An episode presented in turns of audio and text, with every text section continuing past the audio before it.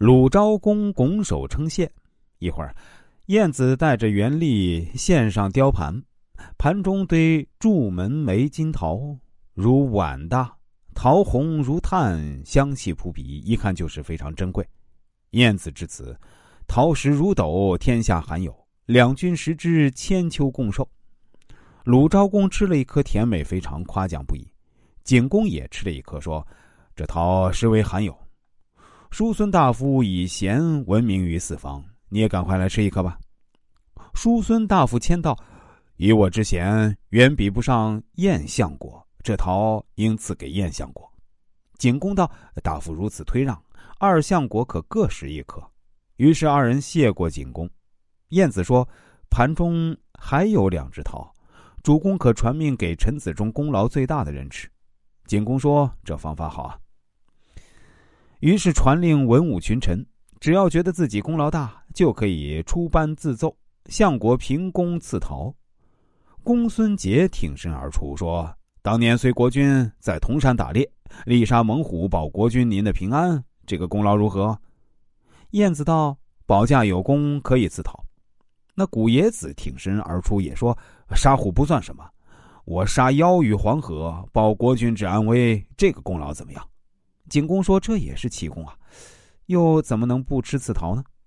晏子，也就是晏国相啊，连忙赐桃。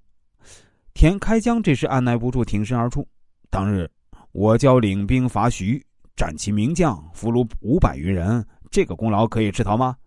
燕相国说。开疆的功劳大于之前两倍，现在是无桃可赐了，先赐酒一杯，待得来年赐桃。景公说：“你的功劳最大，可惜说的太迟。”田开疆拔剑说：“杀妖打虎小事儿，我带兵千里血战疆场，在两国国君之前反不能吃桃，是为平生大辱，受万代耻笑，还有什么面目活下去？”说罢就自刎而亡。景公让人阻拦，已经迟了。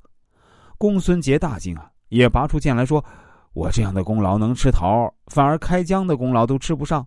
我吃桃而不谦让，太过贪心。看朋友死去而不相随，也没有义气。”说完也自杀了。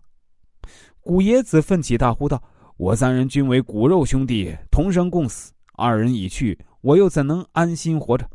说完也自杀身亡了。大家看着这三个莽夫，竟然为了两个桃子争功而自杀，死的值得吗？